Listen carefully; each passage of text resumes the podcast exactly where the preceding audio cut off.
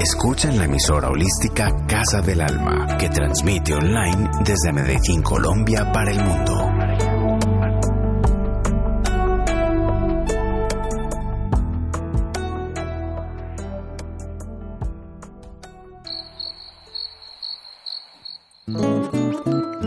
Un curso de milagros.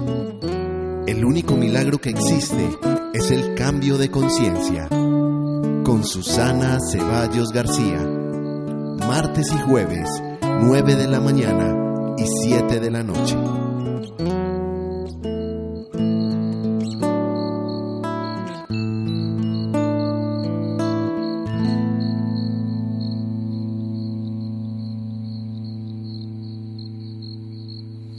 Bienvenidos a un curso de milagros. Vamos a disponernos a cerrar nuestros ojos y a ofrecerle este instante, este momento, a esa parte de nuestra mente que nos conoce, que sabe quién somos realmente, quien conoce todos nuestros pensamientos, nuestras ideas, nuestras creencias, nuestros miedos, nuestras divagaciones, nuestras sensaciones, que conoce todo eso que mantenemos oculto del mundo incluso de nosotros mismos. Vamos a disponernos a quietar nuestra mente dirigiendo nuestra atención al corazón. Vamos a dirigirnos a nuestro corazón y vamos a dejar afuera todas esas preocupaciones, esos problemas, esas preguntas, esas dudas que en este momento te perturban, te quitan energía, te desgastan, te hacen sentir cansado, lento, pesado. Vas a dejar afuera todas esas preocupaciones, vas a dejar afuera todas esas preguntas que no sabes cómo responder, que no sabes cómo dirigir. Simplemente ve a tu corazón y deja todo eso afuera y céntrate en el centro de tu corazón. Respira profundo y déjate estar ahí durante estos próximos 20, 30 minutos que vamos a estar aquí. Aquieta tu mente allí, aquietate allí en ese lugar sagrado en el que estás solamente tú, el Espíritu Santo y Dios en conexión perfecta. Adéntrate a ese lugar sagrado que es el corazón. La mente tranquila se encuentra en nuestro corazón, por eso es allí donde debemos ir a buscarla.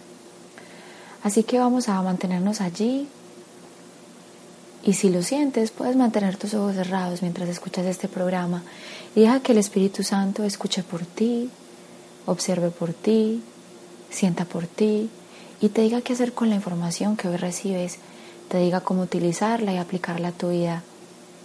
Deja que todo lo que hoy escuches vaya a un lugar de tu mente en el que podemos llamarlo tal vez el lugar de nuestro refugio, o nuestra maleta de, de, recursos o nuestra maleta de conversaciones, de conclusiones.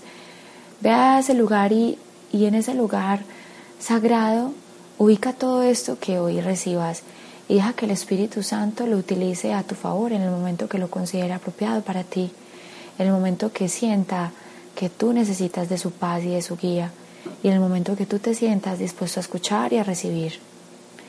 Y empezamos este programa con esta frase de un curso de milagros que dice, la gran paz del reino refugia en tu mente para siempre, pero tiene que irradiar desde ti hacia afuera para que tomes conciencia de ella.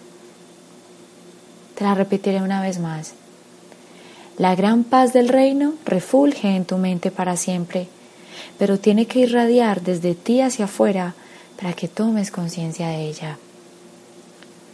La paz es un derecho que nos fue dado simplemente por haber sido hijos de Dios, por ser hijos de Dios, por ser parte de ese gran sol, por ser un pensamiento de esa gran mente. La paz es algo que nos corresponde, no es algo que podamos o encontremos en el mundo de la forma, no es algo que el mundo de la forma pueda ofrecernos, pues el mundo de la forma ha sido diseñado para que la paz sea olvidada. Por eso la invitación en el día de hoy es que nos elevemos por un instante sobre el campo de batalla y elijamos observar en paz el conflicto que en este momento hay en nuestra mente y que se refleja en todo lo que en este momento está pasando en el mundo, en tu mundo, en tu ciudad, en tu casa, en tu trabajo, en tu vida. Observemos ese conflicto que en este momento se está expresando en tu vida y que te agobia que te genera malestar desde ese lugar en tu mente que no juzga. Si lo sientes, puedes imaginar que te elevas por encima de tu cabeza y observa desde afuera el conflicto. Observa desde afuera todas esas imágenes que salen de tu mente. Observa desde arriba todas esas conjeturas, todos esos diálogos internos, todos esos pensamientos, todas esas preocupaciones, todas esas conclusiones, todos esos debates que hay en tu mente. Elévate por encima del campo de batalla, elévate por encima de tu mente, elévate por encima de, ese lugar en el que en este momento ya es el conflicto, la división, la dualidad, el debate. ¿No te das cuenta que el debate, el conflicto y la confusión surge primero en tu mente? Es primero en tu mente, es de eh, es, es, es, un conflicto que surge contigo para contigo mismo, es un diálogo contigo para contigo mismo, pero no es un diálogo sano, es un diálogo tosco, tóxico, es un diálogo lleno de odio, de dolor, de rabia, de resentimiento. Observa cómo en tu mente hay una lección constante de estar en conflicto y su miedo a asumirla, a verla, hace que simplemente la proyecte y la refleje en el mundo, en la pantalla del mundo. Si así lo sientes y si así lo deseas y si estás dispuesto a hacerlo, la invitación es a que observes ese campo de batalla no como una razón para culparte, para juzgarte, para atacarte, sino como un recurso de aprendizaje para conocerte, para, para reconocer quién has fabricado, para conocer quién realmente eres y para mirar el medio para recordarlo. Tú puedes decidir cómo ves el mundo, de hecho esa es nuestra única función en este mundo nuestra única función en este mundo es elegir qué voz escuchar, es elegir a través de cuál mente pensar, decir, sentir, decidir. La única decisión que tenemos que tomar es qué maestro interno escuchar. La única decisión que tenemos que tomar es qué mente elegir para poder relacionarnos en este mundo. ¿Qué maestro quieres escuchar? ¿A qué maestro estás escuchando ahora? Si es el conflicto lo que abraza tu mente, tu corazón, tu cuerpo y tu vida, has escuchado al maestro equivocado, has escuchado el juicio del ego, el cual su único propósito es destruirte, es que no vuelvas a casa, es que creas que estás separado de Dios y que tienes que hacer muchas cosas para poder ser merecedor de su amor y su cariño. Pero si al contrario, te sientes en paz, te sientes tranquilo a pesar del conflicto que en este momento ya es en tu vida y sabes que se resolverá porque simplemente tienes derecho a que así sea, independiente de que no sea de la forma que tú quieras y puedas estar bien con eso, has escuchado al maestro correcto, has escuchado a la mente correcta. Escuchar a la mente correcta no tiene nada que ver con lo bueno o lo malo. El bien y el mal solamente existen en el mundo del ego. El ego quiere ser bueno, por eso se sacrifica y sufre. El espíritu no quiere ser bueno, porque sabe que eres divino. El espíritu solamente quiere que recuerdes tu santidad, renunciando a lo bueno y a lo malo, eligiendo ser quien eres y liberarte de todos esos juicios, esos prejuicios que hacen que te ates al mundo de la forma. A veces nos preguntamos, pero ¿cómo hacemos para soltar? ¿Pero cómo es eso de dejar ir? ¿Por qué dejar ir es tan difícil? ¿Qué tengo que hacer para dejar ir? Y claro, ¿cómo no va a ser difícil dejar ir y soltar si asociamos el dejar ir al cuerpo? Creemos que vamos a estar bien cuando dejamos ir a un hermano, cuando lo abandonamos y nos aislamos y nos vamos y nos refugiamos en la soledad. Pero cuán equivocados estamos. Ese es el dejar ir del ego. El dejar ir del ego implica sufrimiento, implica dolor, no implica libertad, implica aislamiento, implica retraimiento, implica rechazo, implica exclusión. Pero si escuchamos al maestro correcto y nos damos cuenta de que todo puede ser usado correctamente, nos damos cuenta de que el dejar ir, el dejar ir santo, del que nos habla un curso de milagros, no es un dejar ir del cuerpo, no es un dejar ir de, de lo que haces o no haces, no es un dejar ir de las personas que te rodean, no, es un dejar ir de tus pensamientos, es un dejar ir de tus creencias, es un dejar ir de tus sentimientos, aquellos a los que les tienes tanta fe y que has utilizado para crear un vínculo, la rabia, el dolor, la tristeza, el conflicto, la soledad, la culpa, especialmente la culpa.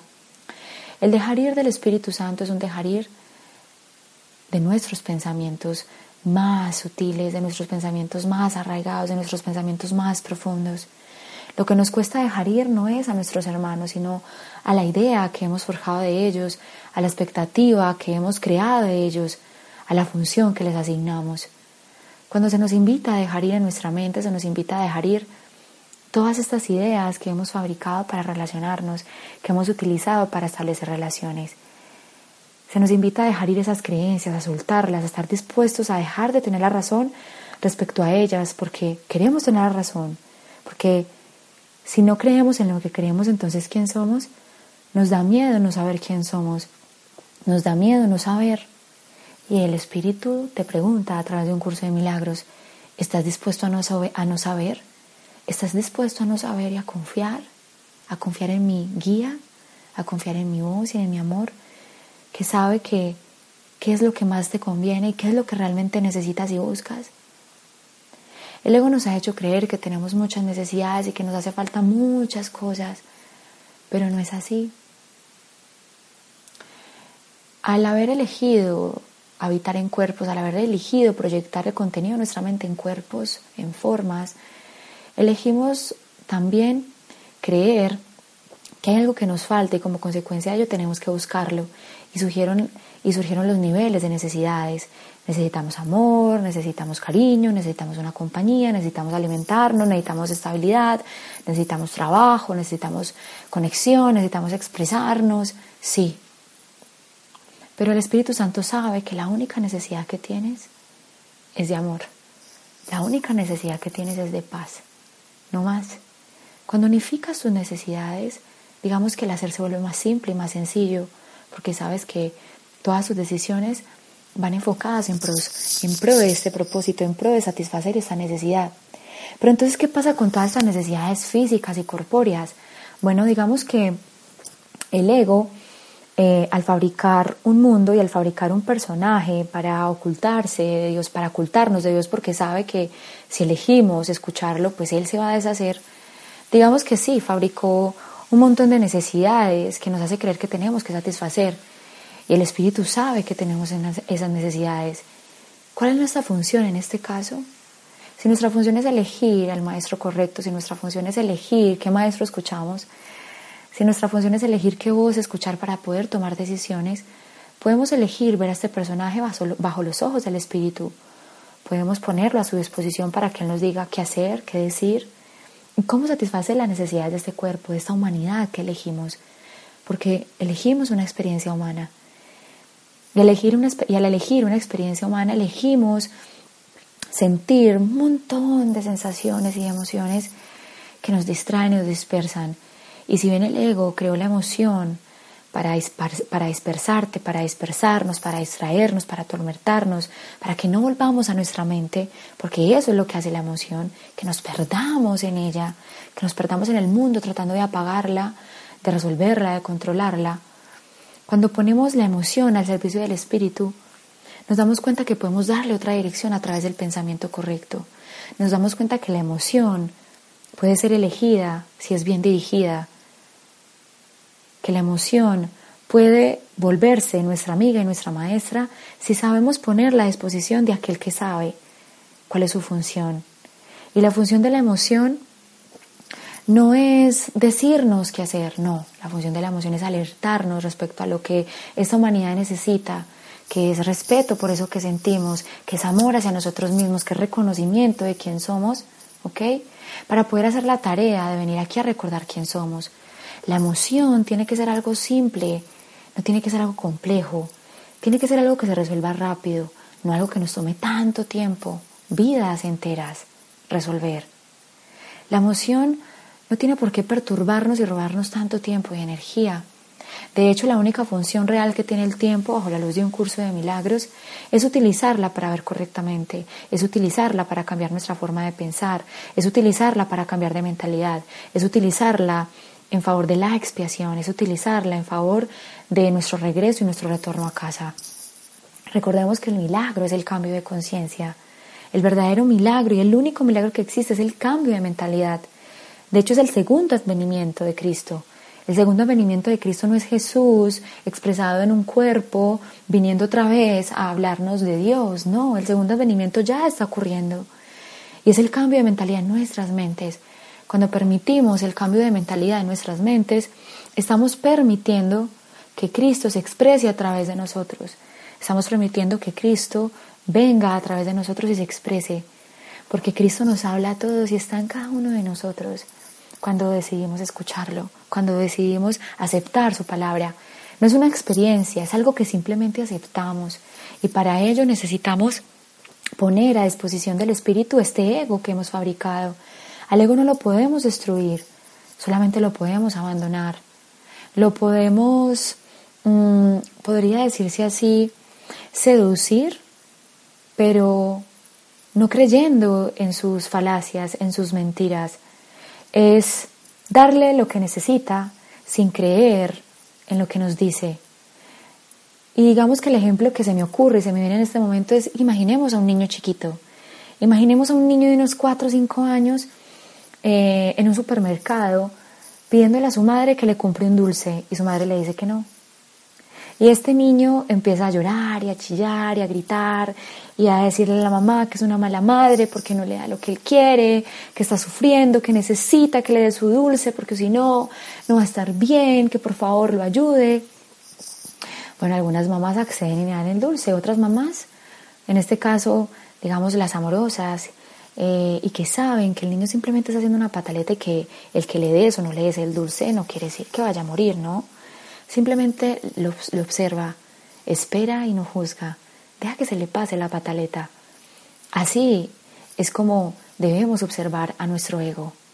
Esa es la invitación que nos hace el curso de milagros, es la invitación que nos hace Jesús, es a estar en el mundo del ego, es a observar al ego sin juzgarlo, sin atacarlo, simplemente aceptando que está aquí como consecuencia de una creencia y que nuestra función es simplemente dejar pasar esa sombra. Así que si tu ego hace pataleta, si tu ego te grita, te insulta, te amenaza, te amedranta, obsérvalo. Tu función es observarlo. Tu función es no creer lo que dice. Tu función no es ceder ante lo que te está diciendo. Tu función es darle el dulce que te pide. Bien sea la crítica, el juicio, el llanto, la ira, el odio, el ataque, la defensa. Esa es tu función. Tu función es simplemente escucharlo, observarlo y no juzgarlo, esperar a que se le pase la pataleta. Al ego le encanta hacer pataletas, le encanta suponer. Se puede pasar la vida suponiendo y tomando decisiones eh, basadas en suposiciones. Se puede pasar la vida sacando conclusiones basadas en fantasías, que no son más que asociaciones falsas entre pensamientos y emociones. Cuando no conocemos bien cómo funciona el sistema de pensamiento del ego y lo que ha fabricado para que su sistema de pensamiento se arraigue, se perpetúe en el mundo, cuando no nos permitimos conocer a ese ego que fabricamos, que es este personaje, cuando desconocemos este personaje, cuando desconocemos quién somos, quiénes hemos sido, qué pensamos, cómo pensamos, qué sentimos, es muy difícil poder predecir sus acciones. Pero cuando nos anticipamos a ella, cuando nos volvemos los mejores observadores de nosotros mismos, cuando utilizamos la observación inteligente que es a través de la sensación, a través de el tacto, a través de la del no juicio, cuando nos observamos sin juzgarnos, es cuando podemos abstraer el verdadero conocimiento que nos va a permitir eh, observar y saber qué hacer en situaciones que a nuestro ego parece perturbar. ¿Y, qué, ¿Y quién es nuestro ego? Pues este personaje, Susana, Laura, Juan, eh, Álvaro, María, Stephanie, Carolina, Sara. Nuestro ego es ese personaje que hemos creado y fabricado y con los que te relacionas todo el tiempo. Y si tu función no es juzgar a tu personaje tampoco, es juzgar el personaje del otro. Porque ese personaje que el otro ha fabricado, ¿ok? Lo fabricó a través de ti, tú también lo fabricaste a través de él. Es, es una representación mental tuya. Todo lo que ves es una representación mental tuya. Los otros personajes con los que te relacionas son una representación mental tuya, son una fuente de conocimiento maravillosa que puedes utilizar para saber, para mirar, para conocer esa parte de ti que aún mantienes oculta de la verdad, del Espíritu Santo, para poderla liberar. ¿Hay alguien que te cae mal? Está bien, simplemente observa, ¿qué te cae mal? Su aspecto, su apariencia, lo que dice, lo que no dice. ¿Te cae mal y te da rabia su presencia porque no te da un lugar, porque no te respeta, porque no es honesto contigo? Cuando observes e indagues, pregúntate, bueno, ¿eso es lo que yo deseo para mí, así es como yo deseo verme, así es como yo deseo portarme, así es como deseo que me traten. ¿Cómo me porto yo así conmigo misma? ¿En qué situaciones yo me relaciono conmigo de esa manera? ¿En qué situaciones no me respeto? ¿En qué situaciones no soy sincera conmigo misma? ¿Qué estoy ocultando de mí que me tiene cautiva y encerrada? ¿Qué proyecto en mi hermano para no hacerme responsable? Porque preferimos proyectar en ellos, en nuestros hermanos, el contenido de nuestra mente eh, culposo y doloroso. Para ellos están ellos ahí. Para eso es su función. Para eso son las relaciones. Para regresarnos a casa. Porque no podemos hacerlo solo. No podemos regresar a casa solos. No podemos regresar a casa sin nuestros hermanos. Por eso la soledad no nos lleva a ninguna parte. La soledad simplemente es un deseo de mantenerte separado, es un deseo de castigarte y castigar al otro por ese deseo. Cuando aprendemos a poner la soledad a disposición del Espíritu Santo y aprendemos a alzarnos por encima del campo de batalla cuando desaparece, porque creo que a todos nos ha, visitado la señora Soledad, creo que a todos nos ha visitado esta sensación, todos la conocemos, a, todos nos ha ido a visitar de vez en cuando, incluso creo que se ha quedado por un par de épocas y, y de momentos con nosotros. Pero cuando la soledad nos visita, no nos visita para hacernos daño, hay un gran error cuando empezamos a creer todo lo que ella nos dice. Ella nos dice muchas cosas, sí, pero tenemos que hacerle las preguntas correctas para que nos pueda decir realmente cuál es su propósito al visitarnos. Y si la ponemos a disposición del Espíritu Santo, si decidimos alzarnos por encima del campo de batalla, que es ese, que es ese conflicto que emerge cuando ella aparece, si decidimos no juzgarla cuando aparece, si decidimos escucharla y abrazarla y, y, y ver que está más allá de su presencia, es cuando nos damos cuenta que podemos utilizar la soledad para que aflore todas esas rabias, esos rencores, esas imágenes que llamamos recuerdos, que nos mantienen atados a un pasado que no existe, pero que al insistir en recordar, digamos que nos mantiene esclavos de un presente conflictivo, porque siempre nos estamos relacionando con el pasado de las personas que nos relacionamos. Siempre nos estamos relacionando con las ideas que hacemos de esas personas basadas en una experiencia pasada. Pero tu hermano con quien te relacionas hoy, ahora mismo, no es el mismo con el que te relacionaste ayer. Es otro. ¿Estás dispuesto a descubrirlo? ¿Estás dispuesto a reconocerlo? ¿Estás dispuesto a dejar de atacarlo, a dejar de atacar lo que dice o no dice? ¿Estás dispuesto a utilizar los conflictos que ves entre diferentes personas, incluso a tu alrededor, que tal vez aparentemente no tengan nada que ver contigo, pero que solamente el hecho de que tú lo veas te está diciendo que el conflicto proviene de ti. Estás dispuesto a utilizar el conflicto que ves en el mundo, en, tus, en tus compañeros de trabajo, en la sociedad. Estás dispuesto a ver sus, sus dualidades, sus polaridades, sus debates como una oportunidad para reconciliar el debate, el debate interno que hay en ti. Digamos que nuestra función en este mundo también es estar en este mundo y no ser de este mundo es estar dispuesto a no proteger los valores que albergamos o que hemos creado en favor de él y que de alguna forma lo mantienen vivo e intacto. Un curso de milagros eh, es muy, digamos, claro cuando nos invita a que deshagamos o que nos desprendamos y entreguemos eso que llamamos valores y que consideramos, digamos, demasiado valiosos eh, y que utilizamos no solamente para perpetuar nuestras creencias, y, em, especialmente la creencia en la separación, sino también para mantenernos en un estado de especialidad, para mantenernos especiales, para hacernos creer de que somos especiales.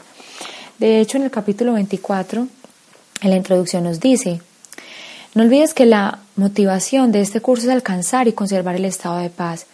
En ese estado la mente se acalla y se alcanza la condición en la que se recuerda a Dios. No es necesario que le digas lo que Él debe hacer a Dios. Él no fallará. Allí donde puede entrar Él ya ha entrado. ¿Cómo no iba a poder entrar allí donde su voluntad estar? Pero ¿cuál es la voluntad que se opone a la de Dios? ¿Cuál es la voluntad que se opone a la voluntad de Dios? La nuestra. Y sigue. Aprender de este curso requiere que estés dispuesto a cuestionar cada uno de los valores que abrigas. Ni uno solo debe quedar oculto y encubierto, pues ello podría, pondría en peligro tu aprendizaje. Ninguna creencia es neutra. Cada una de ellas tiene el poder de dictar cada decisión que tomas. Pues una decisión es una conclusión basada en lo que crees. Es el resultado de lo que se cree y emana de ello, tal como, sufrimiento de la, tal como el sufrimiento es la consecuencia inevitable de la culpabilidad y la libertad de la falta de pecado.